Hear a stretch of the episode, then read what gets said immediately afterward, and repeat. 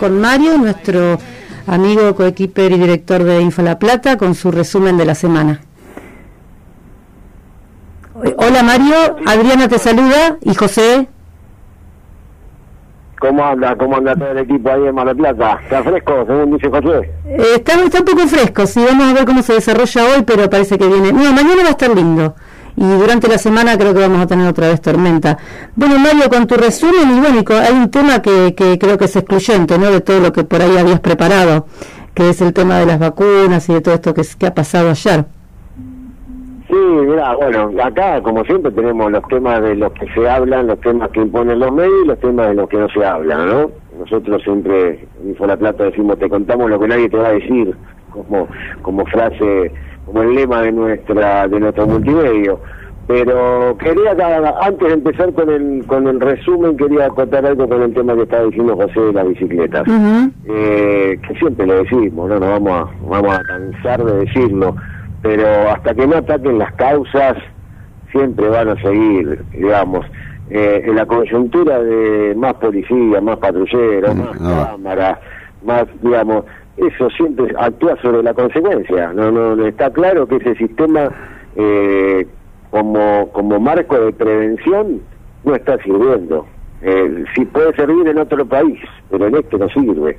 ¿Por qué no sirve? Porque la falla no está en el sistema de, control de seguridad policial. La falla está indudablemente, José, eh, Adri, en el sistema judicial. Eso nos vamos a cansar. Mientras el ladrón siga robando y no vaya preso, eh, esto va a seguir igual. Podés poner 5.000 policías en la calle. Que no va a pasar. 2.000 patrulleros en la calle y esto va a seguir igual.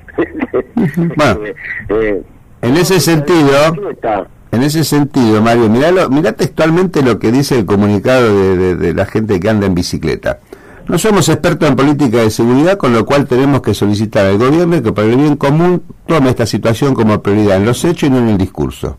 Más allá de las jurisdicciones que convoquen a los distintos poderes legislativo y judicial para debatir seriamente los cambios necesarios que dejen de lado los intereses políticos sectoriales y piensen en cada uno de los argentinos y que no olviden que muchos con nuestros votos le damos la posibilidad de acceder al poder con la esperanza que honren esos cargos que ocupan.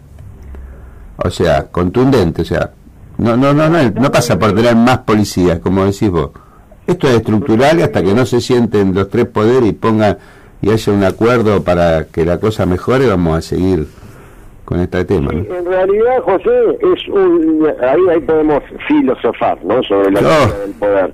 Pero para mí, en realidad es un solo poder al cual la ciudadanía tiene que, la ciudadanía, lo digo con todas las letras, tiene que presionar, que es al único poder que ellos votan, que es al poder legislativo, porque la votación es un poder ejecutivo tiene que ver con un programa de gobierno que oportunamente presentan en una campaña electoral y que eventualmente, ¿no? esto sería bárbaro si se cumpliera 100%, después cumplirían cuando son gobierno. Ahora, acá estamos hablando de un poder estricto, un poder eh, claro, que es el poder legislativo. Si nosotros tenemos legisladores que no van a modificar las leyes, que no van, lo digo, lo digo tres veces, lo digo con mayúscula, no modifican las leyes.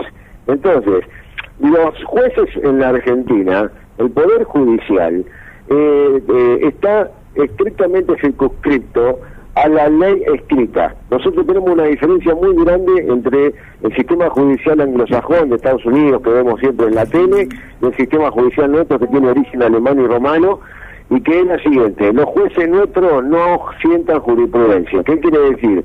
Que si no está escrito en el Código Penal el delito, no pueden eh, eh, poner una sanción. ¿Sí? Entonces, ¿qué pasa? Nuestro Código Penal, nuestras leyes penales, nuestras leyes punitivas, están totalmente desactualizadas. Y nuestros legisladores, que son los que modifican esas leyes, no son los jueces, vuelvo a repetir, los que modifican las leyes, son los legisladores, están perdiendo el tiempo en cualquier pavada, en vez de modificar las cosas reales. Esto es la verdad. Nosotros tenemos legisladores que hablan de fútbol, que hablan de, de farándula, que hablan de cualquier cosa menos de lo que tienen que hablar que es de las leyes que se necesitan para tener seguridad, educación y salud, que es lo que el Estado tiene que, que a figurar. Entonces, mientras tengamos legisladores, senadores y diputados de la provincia de Buenos Aires, en vez de legislar las cosas serias, se la pasan perdiendo el tiempo y entregando premios a cualquiera, cualquier cosa, los legisladores hacen cosas que no tienen que hacer, que no tienen competencia, que no tendrían que tenerla directamente. ¿Sí? Entonces, mientras no cambiemos nuestros legisladores, mientras no pongamos gente que realmente tenga ganas de hacer las cosas y modificar, vamos a seguir siendo una república bananera, donde cualquiera roba cualquier cosa y nadie va preso. Esta es la realidad. Las bicicletas hoy no son un artículo como en el siglo XX en la Argentina, que era un artículo de regalo infantil, ¿sí? O, eh, o eventualmente de distracción. Hoy una bicicleta es un elemento más de la sociedad y de la interactividad del tránsito de una ciudad. Tenemos muchísimos ciclistas por cuestiones laborales, por cuestiones deportivas, por cuestiones de que tienen una nueva idea sobre la sustentabilidad de las ciudades. Este, mucha gente que anda que ya directamente ha dejado el auto eh, y anda en la bicicleta porque ya tiene una, otro tipo de conciencia sobre la sustentabilidad y el medio ambiente es decir, hoy una bicicleta no es lo que era en el siglo XX. No es un cuadro de, fierro con dos ruedas. Ahora, los legisladores que tenemos son del siglo XIX, ni siquiera del XX. Esta es la realidad. Eh, sí, debemos un, eh, una reforma del sistema judicial.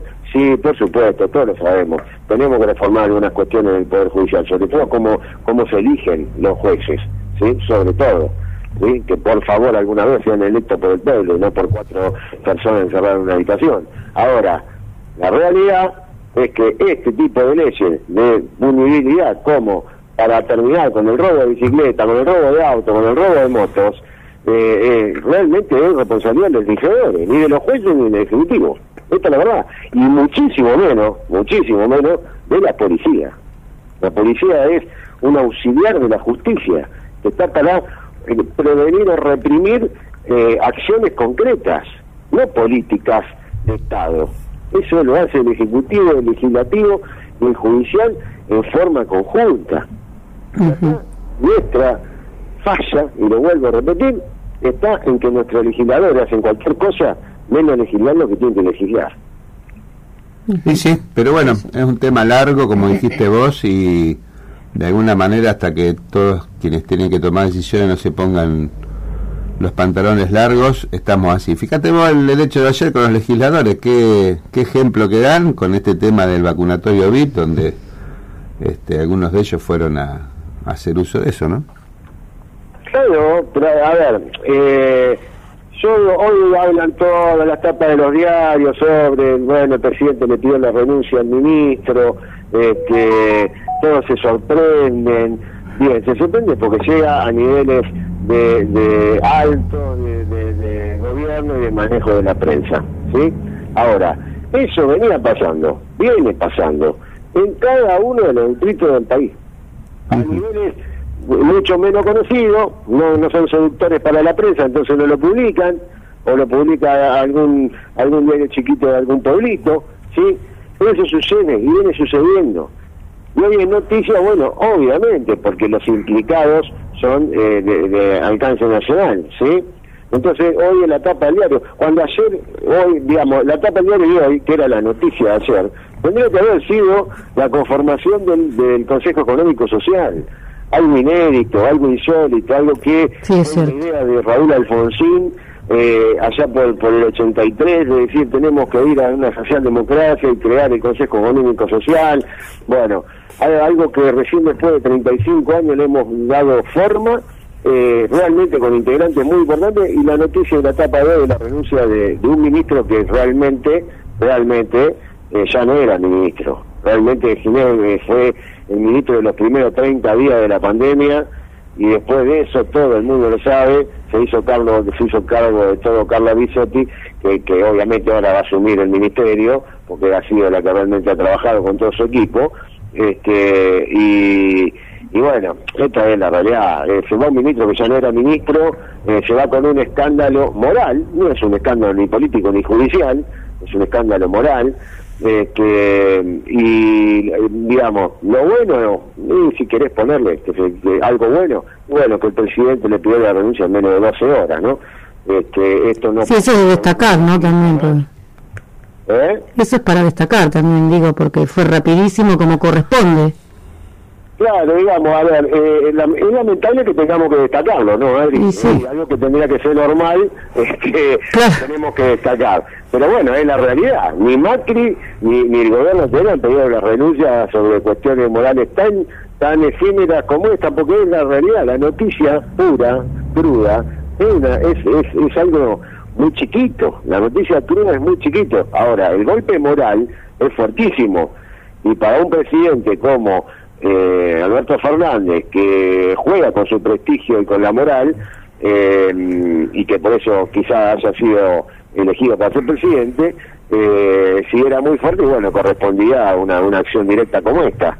Ahora, insisto, insisto, eh, ayer en Capital Federal explotó el sistema de, para inscribir a los adultos mayores para la vacuna, fue un escándalo, era otra de las tapas de un diario de hoy, este, y, fue tapado por esto. Y si quieren les cuento algo más interesante. Miren, para mí, si yo tuviera que poner una tapa de Info La Plata hoy, no sería ni el escándalo de Capital Federal, la reta y, el antivacuna, que realmente es así, es lamentable de la reta, este, ni el escándalo de Ginés González, que es más lamentable que lo de la reta, hoy, hoy estoy on fire, ¿no?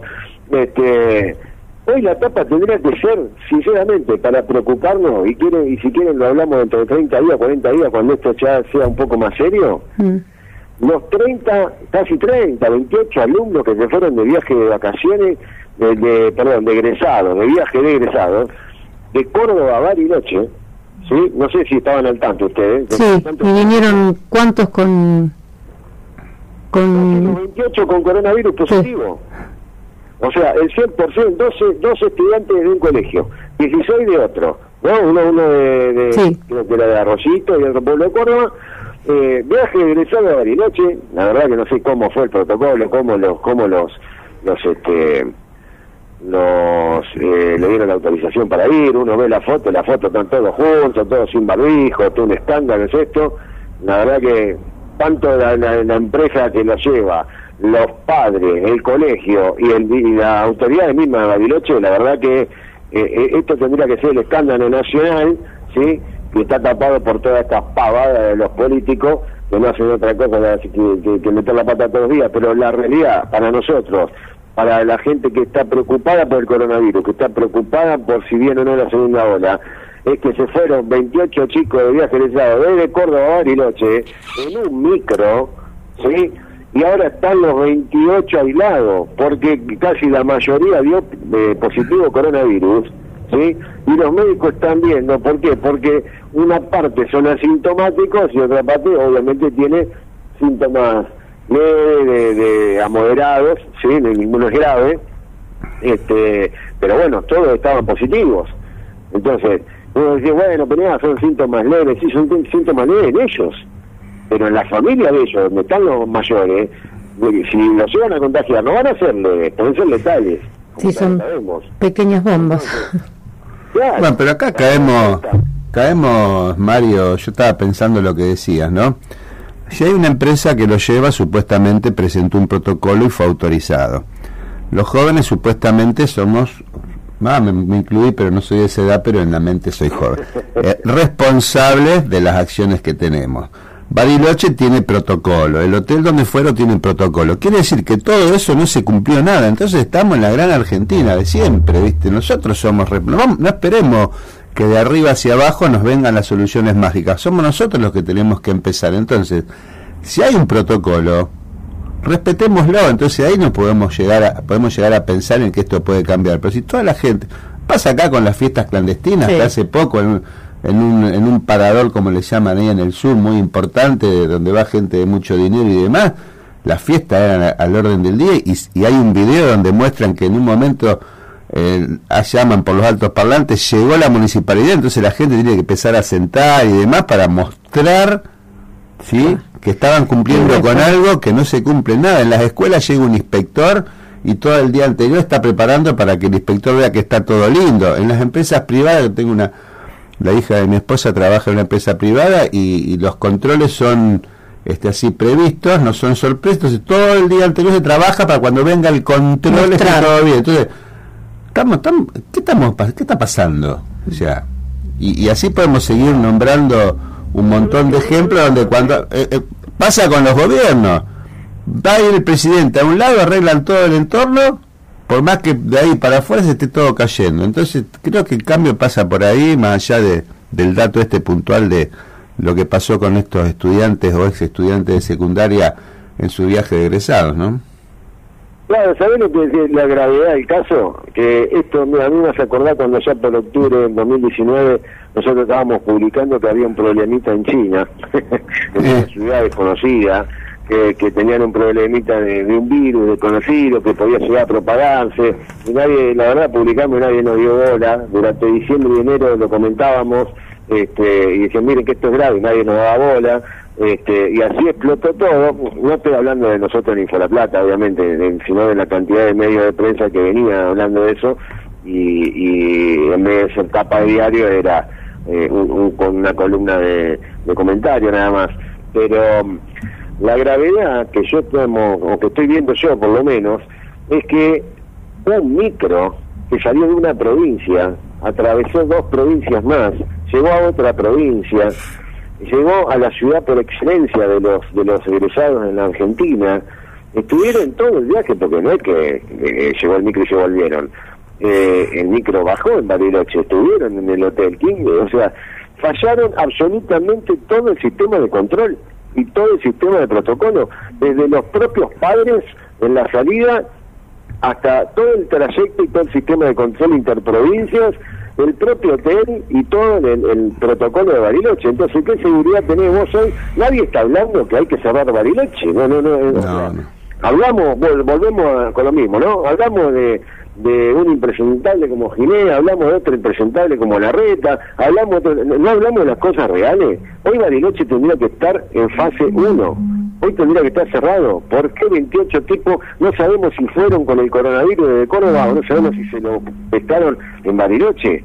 Entonces, nadie está hablando de eso. Señores, tenemos un problema grave. La segunda hora va a venir, quiera o no quieran los políticos, quieran o no quieran los empresarios y los comerciantes, la segunda ola viene igual.